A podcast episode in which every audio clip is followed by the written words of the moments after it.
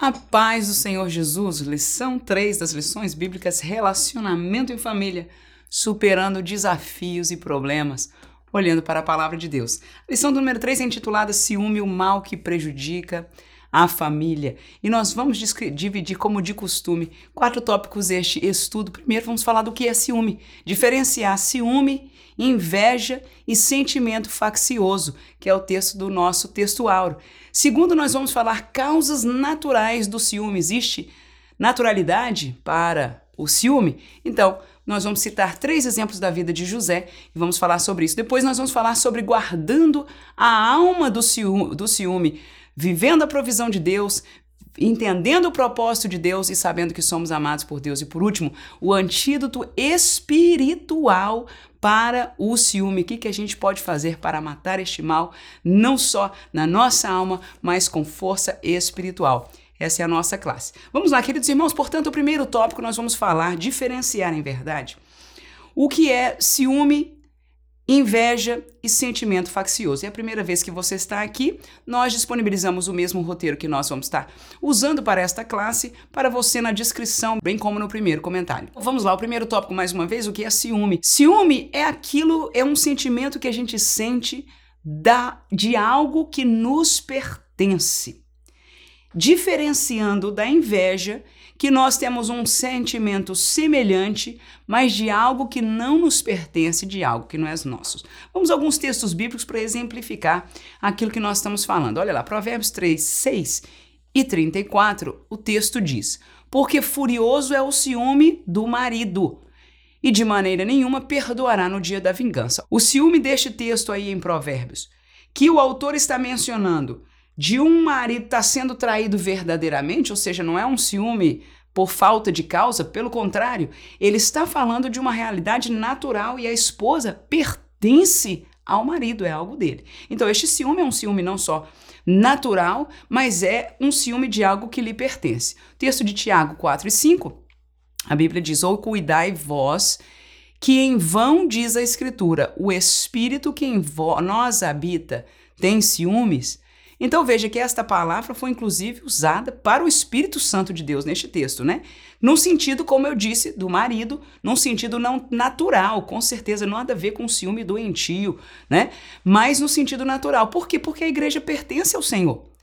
Então, porque o espírito que nós habita tem ciúmes do nosso corpo, ele nós hoje pertencemos a Deus, nós somos de Deus, portanto, ele tem o direito, né, de ter ciúme, de cuidar, de proteger da menina dos seus olhos, da igreja do Senhor Jesus Cristo. No entanto, Gênesis capítulo 37, 3 e 4, veja o texto aí. E Israel amava a José mais do que todos os seus filhos porque era filho de sua velhice, e lhe fez uma túnica de várias cores. Vendo, pois, seus irmãos que seu pai o amava mais do que a todos os seus irmãos, aborreceram-no e não podiam falar com ele pacificamente. Então, nesse texto aí, eu exploro a questão do ciúme dos irmãos, né? De que é o amor do pai pertencia a eles também. E eu acho que foi isso que indignou. Era diferente de todos os demais. Então, aquela preferência que foi o assunto da classe passada que nós falamos, né? Que aconteceu aqui nessa família também. Então, nós vemos que o ciúme aí naturalmente aconteceu nos irmãos de José, porque era deles também o amor o afago, o colo, o acesso ao pai, enfim, um presente ou qualquer outra coisa que o pai trouxesse à família. Mas parecia muito evidente, muito claro, tanto que a Bíblia coloca com palavras tão expressas, essa preferência ah, do pai para com José. E a inveja, irmã? A inveja é um sentimento semelhante ao ciúme de desejo de ter uma coisa que não me pertence, uma coisa que eu não tenho. Êxodo capítulo 20, 17 o texto diz assim: Não cobiçarás a casa do teu próximo, Não cobiçarás a mulher do teu próximo, nem o seu servo, nem a serva, nem o seu boi, nem o seu jumento, nem coisa alguma do seu próximo. Então, este mandamento de Deus de não cobiçar é não dar vazão à inveja. A inveja e a cobiça andam de mãos dadas, né? Quando nós desejamos ou nós a, a cobiça que é para si, a inveja, ela é odienta, né? Mas ela também deseja é, para si ter igual ou qualquer coisa semelhante, a cobiça talvez seja aquilo que é dele mesmo, né? A inveja talvez seja ter igual ou maior.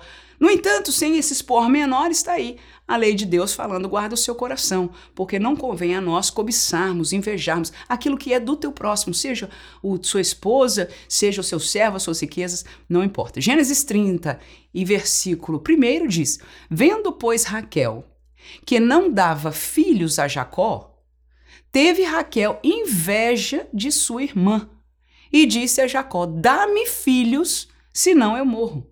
Ora, Raquel e Leia foram as duas esposas de Jacó. Leia teve filhos, Raquel não podia ter filhos. Então a Bíblia diz de que ela se sentiu é, menosprezada, se sentiu mal, né? E teve inveja da posição que Leia tinha, não na verdade do amor do seu esposo, porque o amor do seu esposo, o coração do seu esposo estava voltado para ela, para Raquel, mesmo tendo tido filho com Leia, com a serva de Leia, com a serva de Raquel, os filhos não estavam ali em questão. Mas a inveja dela era de algo que ela não tinha né? Da posição de ter filhos, que era o caso da irmã dela. E veja o, como que o ciúme ou a inveja traz esta ira, não é? Esse sentimento que a gente vai falar no próximo tópico aí, faccioso, que já foi tirar contas com Jacó, como se Jacó pudesse dar filhos a ela. E ele disse, ela dizendo aí, nós ouvimos a palavra: dá-me filhos, senão eu morro.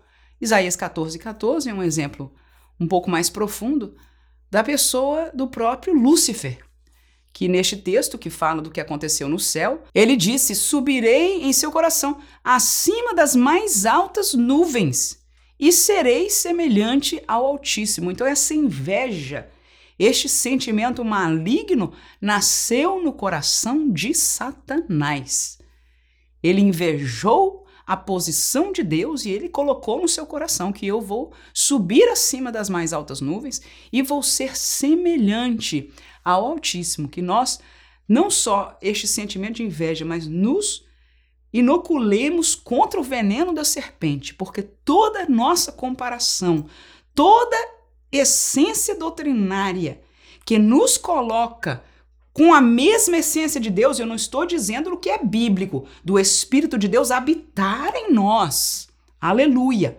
Eu estou dizendo de termos a essência de Deus, portanto, sermos Deus, ou mini-deuses, ou como Deus, ou né, com, iguais com Deus. Que o sangue de Jesus nos cubra, porque este sentimento, veja aí, nasceu no coração da velha serpente, antes de ter tomado inclusive a serpente, quando ainda vivia junto na mesma dimensão, na mesmo céu, glória a Jesus, o Altíssimo. Mas este sentimento foi a sua derrocada para a glória do nome do Senhor. E o sentimento faccioso, eu entendo ele sendo uma consequência. Ele, com certeza, ele pode ser é descrito de outras maneiras, mas na, no vincular com o nosso estudo aqui, o sentimento faccioso ele é consequência do ciúme e da inveja. Quem tem ciúme vai trabalhar, vai atuar para haver divisão, e quem tem inveja da mesma maneira. Vamos a alguns textos bíblicos aí. Tiago capítulo 3, versículo 14, diz: Mas se tendes amarga inveja e sentimento faccioso em vosso coração,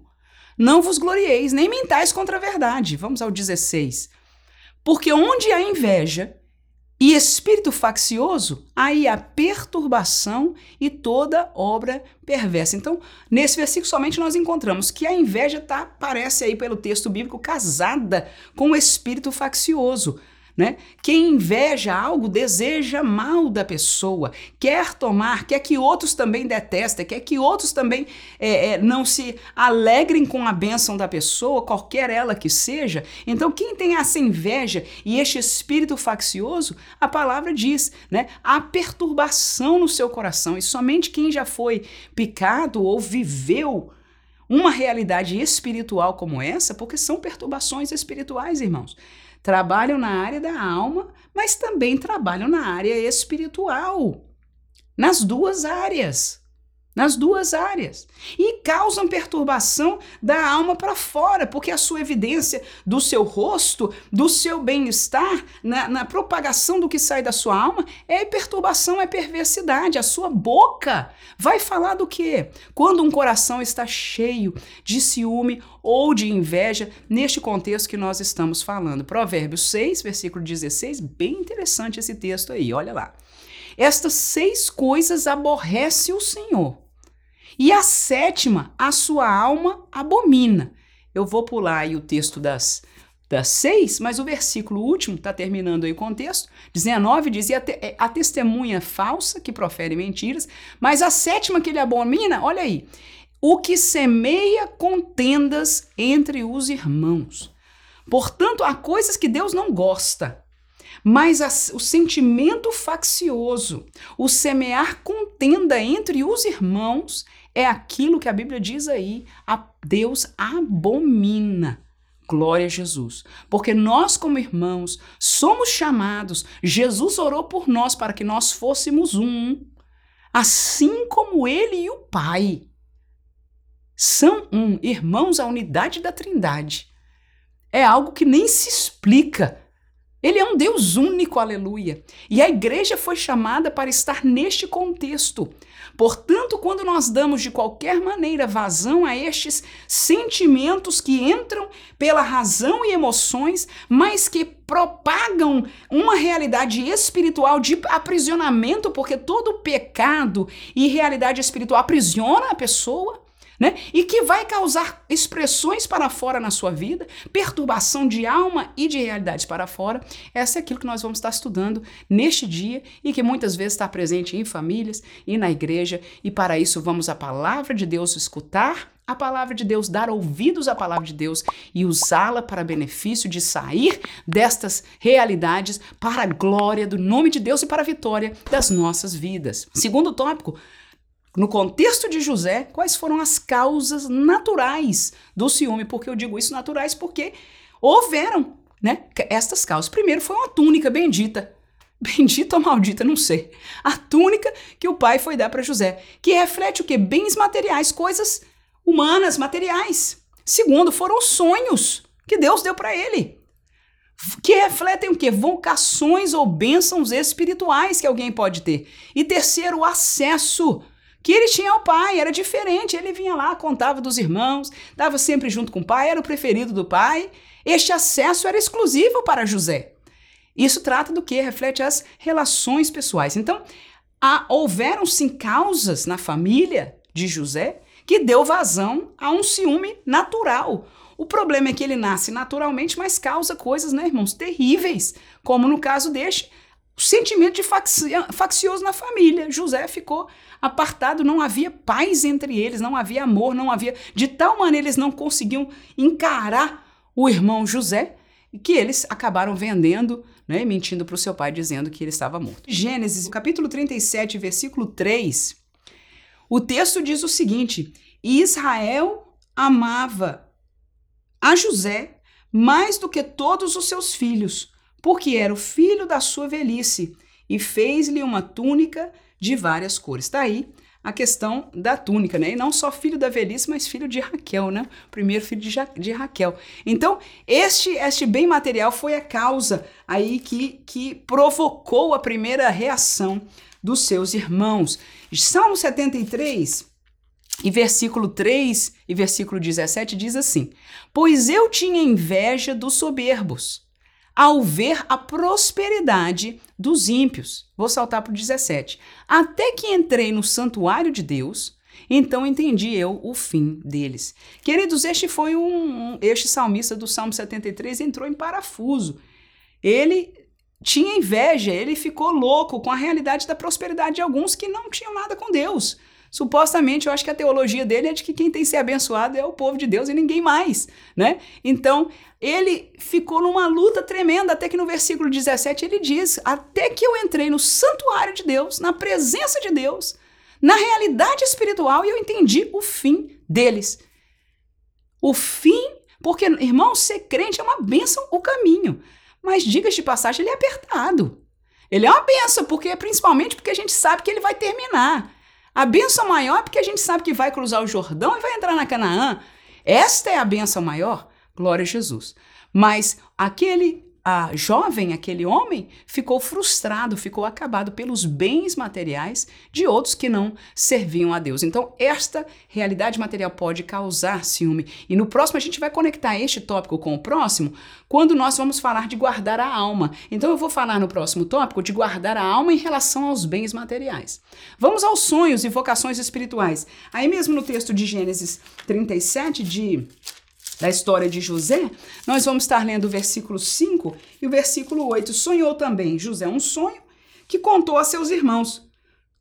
Por isso o aborreceram ainda mais. Já aborreciam pela túnica, pela, pela, por fofocar deles, e agora ainda mais. Vamos saltar aí para o versículo, versículo 8 que diz: Então lhe disseram seus irmãos: Tu, pois, deveras reinarás sobre nós? Tu deveras terás domínio sobre nós? Por isso, tanto mais o aborreciam por seus sonhos e por suas palavras.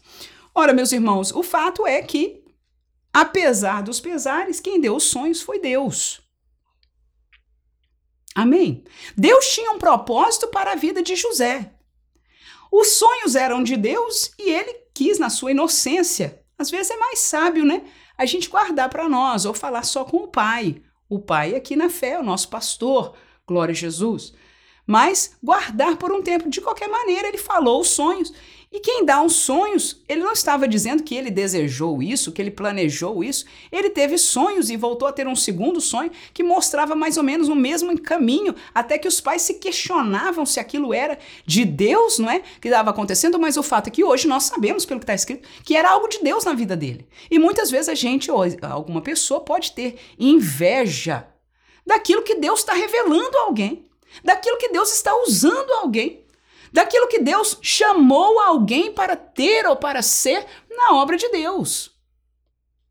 Vamos falar no próximo tópico. Como guardar a alma, os sentimentos e a razão sobre isso. Olha Atos capítulo 8, versículo 18 e 19. Diz: E Simão, vendo que pela imposição das mãos dos apóstolos era dado o Espírito Santo, lhes ofereceu dinheiro dizendo: Dai-me também a mim deste poder, para que so, aquele sobre quem eu puser as mãos receba o Espírito Santo. Coitado de Simão, né? Não entendia muito das coisas do Evangelho, ficou pelo contrário, quando viu aquela benção espiritual, não só invejou, mas ele quis logo resolver o assunto. Então vamos comprar e não deu muito certo o que ele fez. Com isso, eu quero somente enfatizar que a bênção espiritual de alguém ou a vocação espiritual de alguém pode acabar sendo enciumada ou invejada, o que não é positivo. Nunca estas virtudes são positivas nas nossas vidas, nem para a nossa alma, nem para o nosso espírito, nem para o nosso todo ser total. Terceiro, acesso às relações pessoais. Então, neste contexto, vamos ler o versículo segundo aí do texto, capítulo 37. Olha lá, essas são as gerações de Jacó, sendo José de 17 anos, apacentava as ovelhas com seus irmãos. Estava esse mancebo com os filhos de Bila, com os filhos de Zilpa, mulheres de seu pai. José trazia uma má fama deles. Né? Por quê? Porque, ou seja, José tinha acesso ao pai. José estava, entre aspas, trabalhando com seus irmãos mas ele também tinha o ouvido do pai e o acesso ao pai de uma maneira especial e ele falava mal dos seus irmãos. Então, este acesso ao pai, esse estar sempre junto com o pai, estar do ladinho do pai, ser o queridinho do pai no sentido de acesso, era algo que causou a, esse relacionamento. E no versículo seguinte, o 3 e o 4, né? Ele sendo preferido, estava escrito aí, né? Amava mais, fez a túnica de várias cores e isso aborrecia mais ainda os seus irmãos. Então, este acesso era difícil para os irmãos de José encararem. 1 Samuel 18, 7 e 8, e as mulheres tangendo respondiam, umas às outras, e diziam: Saul feriu os seus milhares, porém Davi os seus dez milhares. Então Saul se indignou muito. E aquela palavra pareceu mal aos seus olhos, e disse: Dez milhares deram a Davi, e a mim somente milhares? Na verdade, que lhe falta senão só o reino? Né? Então, aquela fúria foi o acesso de ver a relação, o acesso, o amor que o povo começou a ter por Davi, sendo Saul o rei da nação. Amém? Então, este acesso trouxe causa natural do ciúme. Olha lá em Daniel também ainda. 3 e 4 do capítulo 6. Então, mesmo Daniel se distinguiu Bênção de Deus, dos príncipes e presidentes, porque nele havia um espírito excelente. E o rei pensava constituí-lo sobre todo o reino. Então os príncipes e os presidentes procuravam achar ocasião contra Daniel a respeito do reino, mas não podiam achar ocasião ou culpa alguma, porque ele era fiel e não se achava nele nenhum vício, nem culpa. A gente lembra desse exemplo, né, de Daniel. Mas havia uma bênção de Deus sobre ele, havia um espírito sobre ele especial que o dava dons, essa, essa, essa realidade que era uma bênção para o, o rei. E ele pensou, inclusive, colocar ele acima dos demais líderes da sua nação, e este acesso causou ciúmes àqueles homens. Então, como é que a gente guarda a alma, então, irmã? Porque se acontece naturalmente, todos estes exemplos, irmãos, nenhum deles aqui foi alguém malignamente levado à inveja.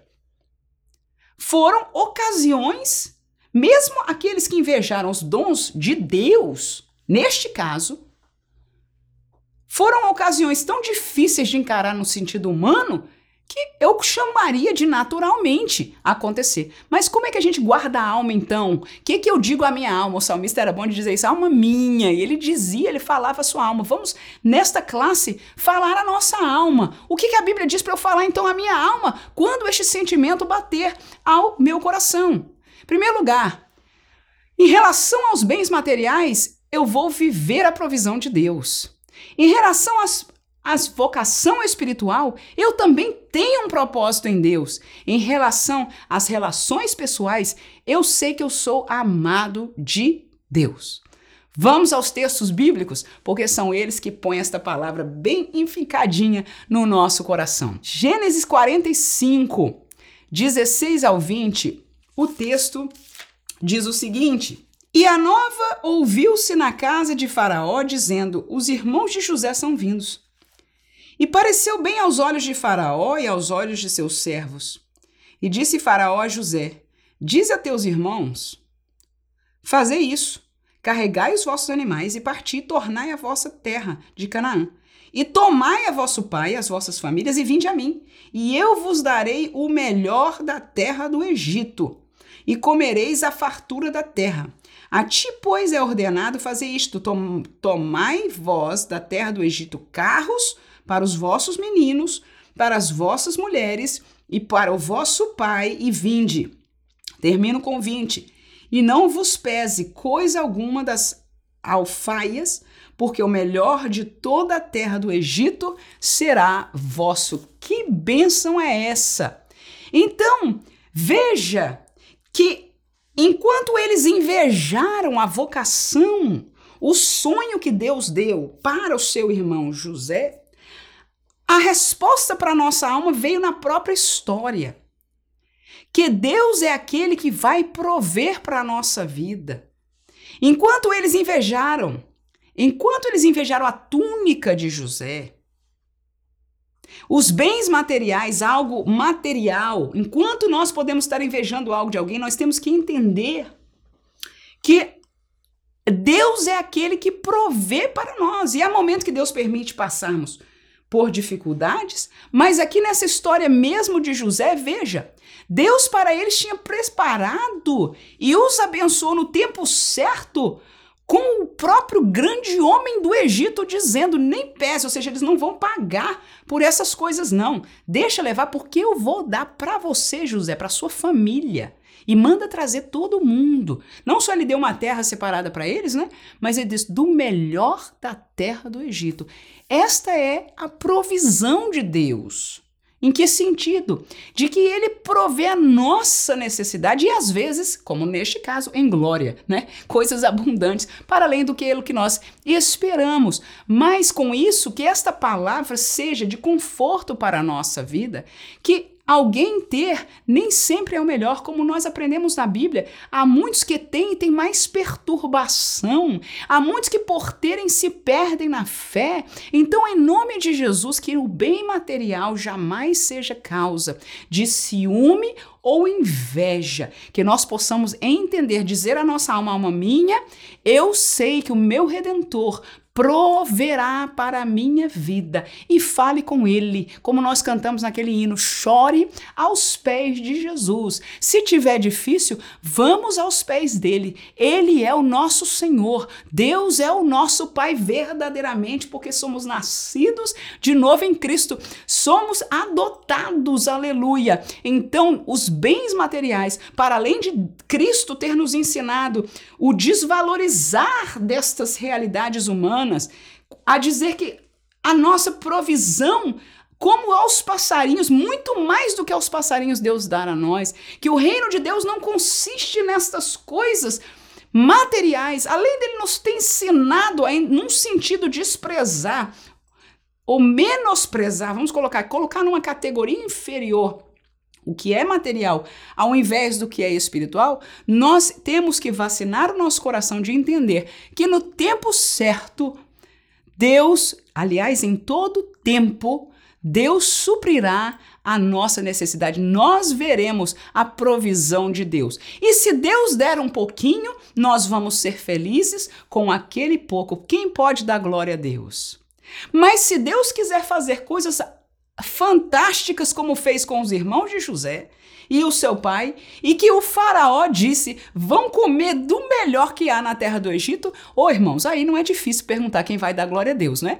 Porque às vezes Deus apraz fazer estas coisas na nossa vida, e eu pergunto: quem de nós tem experiência? Quem de vocês tem uma experiência como essa? Que nós não esperávamos, de repente Deus deu aquela promoção, ou Deus deu aquele trabalho, ou Deus usou aquele aquele familiar, ou Deus nos abençoou daquela maneira que foi extraordinária fora daquilo que nós esperávamos. Então não há lugar para desejar, na verdade, nada material, mas olharmos para o Senhor e sabermos que Ele providenciará para nós. Segunda antídoto para a alma: ao invés de pensar na vocação do outro e querer e invejar e querer já destruir a pessoa, como Marco falar a alma acerca da nossa vida, é entender que nós também temos um propósito de Deus.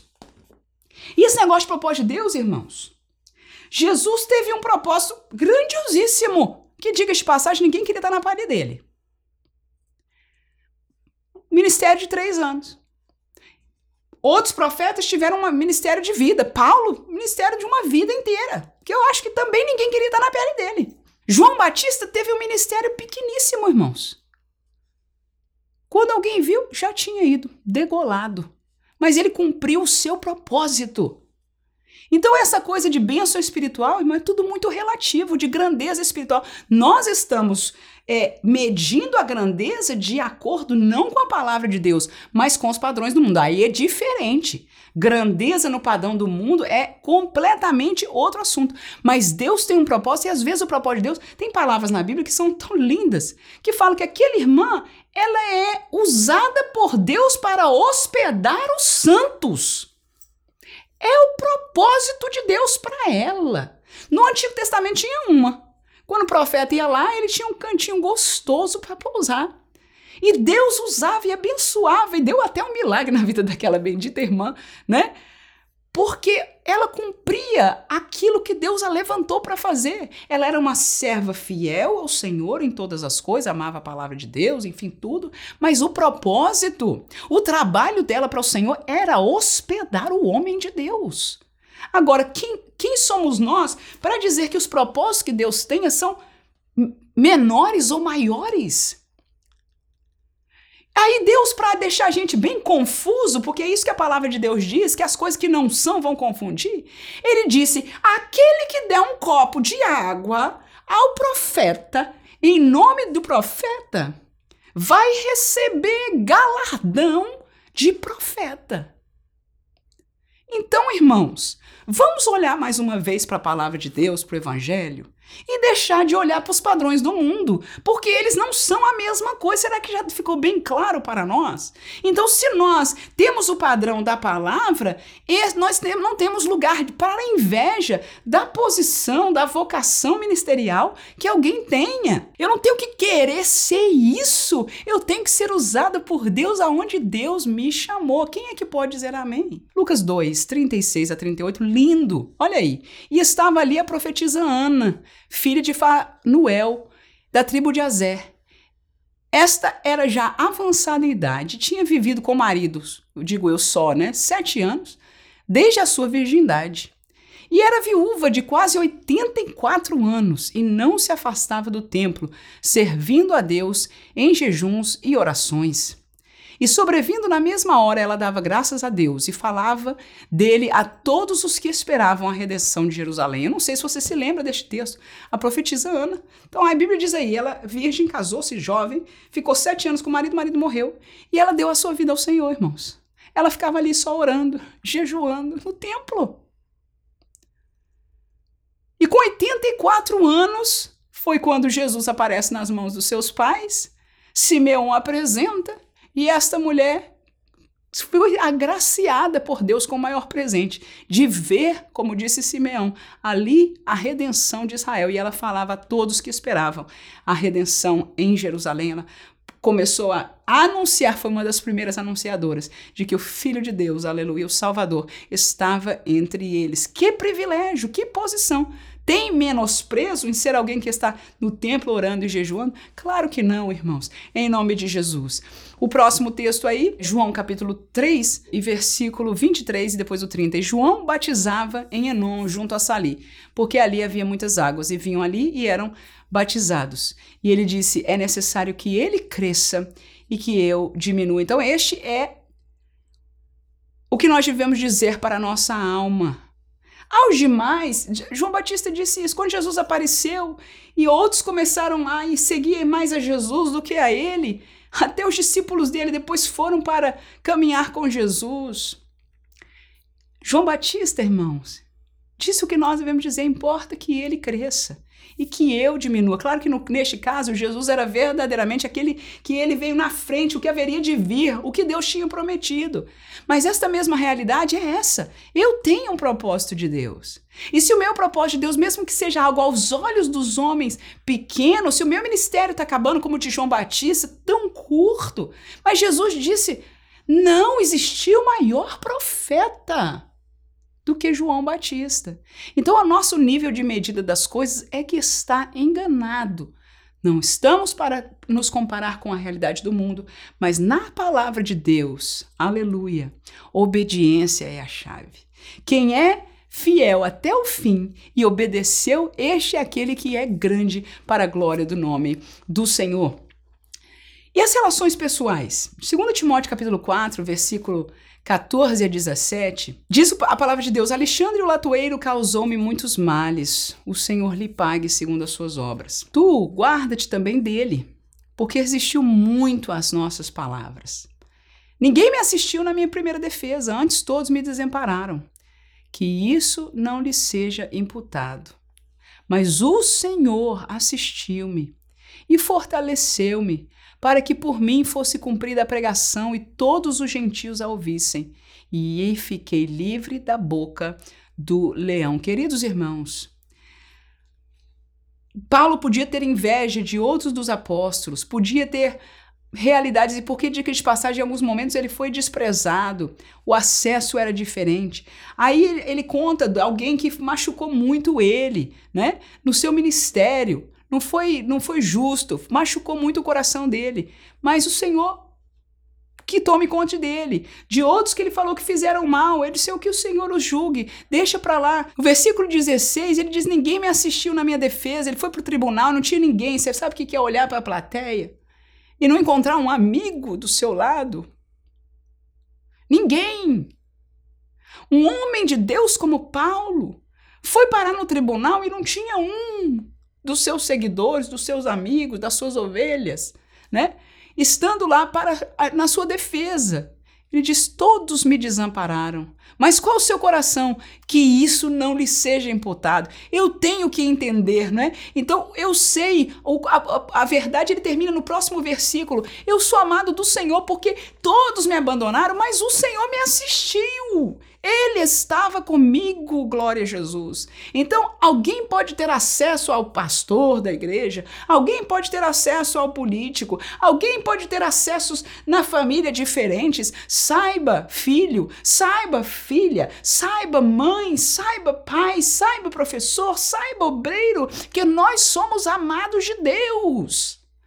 Se alguém nos desamparar, ou até todos nos desampararem, o Senhor nos assistirá, aleluia, e nos fortalecerá para cumprir aquilo que na sua sabedoria e amor tem colocado na nossa vida e que para Paulo foi ser o grande ministro dos gentios. Vamos para o tópico 4, aonde nós terminamos esta lição com o antídoto espiritual. Agora mesmo é o carro do grosso no melhor dos sentidos. Já aprendemos muito até agora, mas a verdade é que estas setas nós podemos dizer a nossa alma, mas quem teve experiência com isso entende que muitas vezes a palavra dita no sentido psicologicamente a alma, sinta assim, faça assim, não é suficiente. E quando esta palavra humana, mesmo que saibamos e entendamos claramente que é de Deus e é boa e é verdadeira, quando ela não consegue penetrar de tal maneira a dar vitória, é porque há uma prisão espiritual que não só tem que ser vencida, é por isso que nós aqui não damos conselho, nós usamos a palavra de Deus, porque esta palavra, ela tem poder para entrar na dimensão entre a alma e o espírito e atuar para a liberdade do homem. Então, não só esta pessoa tem que usar, continuar meditando, continuar falando, continuar orando a palavra de Deus, mas tem que agir na dimensão espiritual consciência na alma, consciência na razão, consciência na palavra, consciência na orientação, aleluia, mas uma atitude espiritual para que haja vitória. Porque alguém que é esta semente do ciúme, ou alguém que é esta semente ah, da inveja, do sentimento, e se você já está, se alguém, né, que Deus nos guarde, já está brotando a, a fruto de sentimento faccioso, como você viu nesta lição, Deus abomina, ou seja, esta pessoa já está distanciado da comunhão com Deus. E quando efetuar este pecado de divisão, irmãos, é um pecado terrível na Bíblia. Como dissemos, Deus abomina, é para além de tudo que Deus possa suportar, porque foi isso que aconteceu no céu. Nós falamos do exemplo de Satanás. Foi a primeira divisão que aconteceu. Satanás levou um terço dos, dos, dos anjos dos seres criados angelicais atrás da sua conversa no céu. A primeira grande divisão, e ali se instituíram dois reinos. Que Deus nos guarde pelo poder do sangue de Jesus. Precisamos vencer espiritualmente. Então, se esta realidade está assim, nós devemos usar armas espirituais. Aí é oração, aí é jejum, aí é prostrar-se e clamar até ver e sentir a liberdade.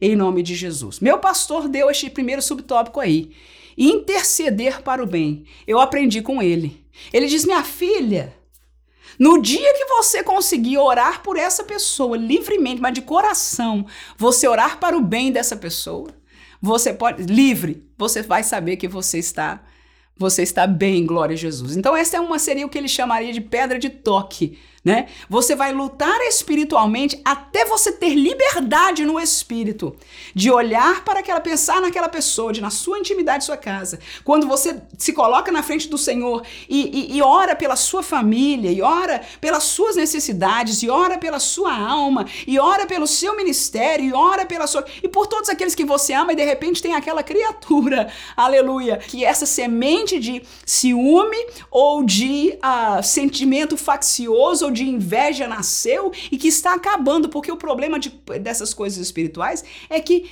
quem sofre mais é a gente. Os irmãos de Jacó não tinham paz até venderem. Agora você pergunta, depois que venderam, tiveram paz no coração? Mas pelo menos diminuiu, não estava na frente, na frente deles. É uma situação terrível, irmãos. É uma situação terrível. Então nós temos que buscar a vitória espiritual até nós conseguirmos orar. Você sabe o que é isso? Você tem a sua privacidade mais linda e tão difícil de ter hoje, né? Este tempo com Deus. Mas quando você tem, você tirar aquilo ali e orar por aquela pessoa para o bem dela. Quando você tem inveja do seu ministério, você dizer: Senhor, eu não entendo porque ele ou porque ela faz assim.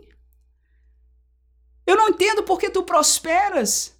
No entanto, Senhor, abençoa a sua vida. Dá-lhe mais fruto do que é santo. Dá-lhe do que é bom, do que é teu, aleluia. Porque eu sei que o teu propósito para mim, tá vendo aí? Aquela alívio da alma, mas numa luta espiritual, em oração no espírito tu farás, mas eu quero que ele e você fale para ele, ore a bênção de Deus na vida dele, abençoa a família dele, Senhor, a vida daquela serva, eu olho a sua vida e eu, tu sabes, Senhor, o meu coração, o meu sentimento, o porquê eu tenho, aonde eu estiver enganada, Senhor, revela em nome de Jesus, mas tira de mim, liberta a minha alma, sim ou não?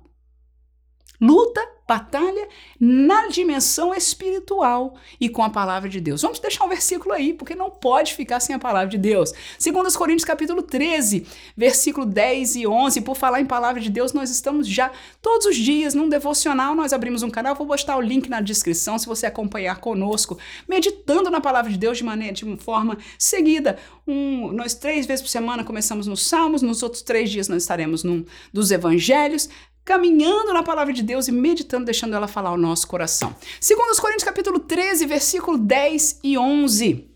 O texto diz: Portanto, escreva estas coisas, estando ausente, para que, estando presente, não use de rigor, segundo o poder que o Senhor me deu para edificação e não para destruição. Quanto ao mais irmãos, regozijai-vos, sede perfeitos, sede consolados, seja de um mesmo parecer, vivei em paz, e o Deus de amor e de paz será convosco. Então, Paulo tinha algumas pendências, não é? Com aquela igreja. Eu não quero chegar aí com vocês no mesmo sentimento, mas olha aí a oração de bênção para a igreja. Quanto ao mais, irmãos, ou seja, a gente vai acertar essa pendência aí em nome de Jesus.